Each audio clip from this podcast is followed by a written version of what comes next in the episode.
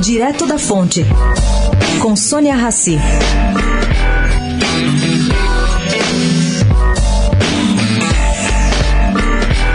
Gente, as empresas PET estão detectando diminuição do número de doações no último mês por conta da pandemia.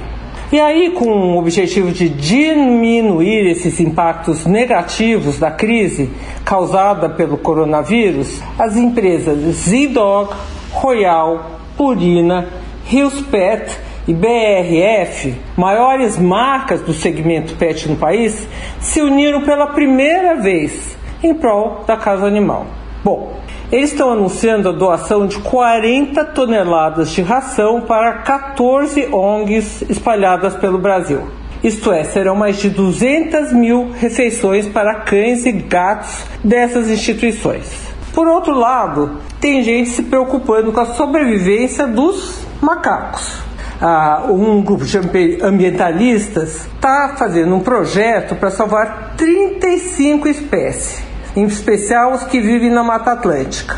A Operação Primatas, voltado para essa causa, conclui o projeto para levá-lo à FAPESP, onde esperam apoio para implantação.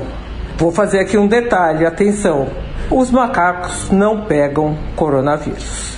Sônia Raci, direto da fonte para a Rádio Eldorado.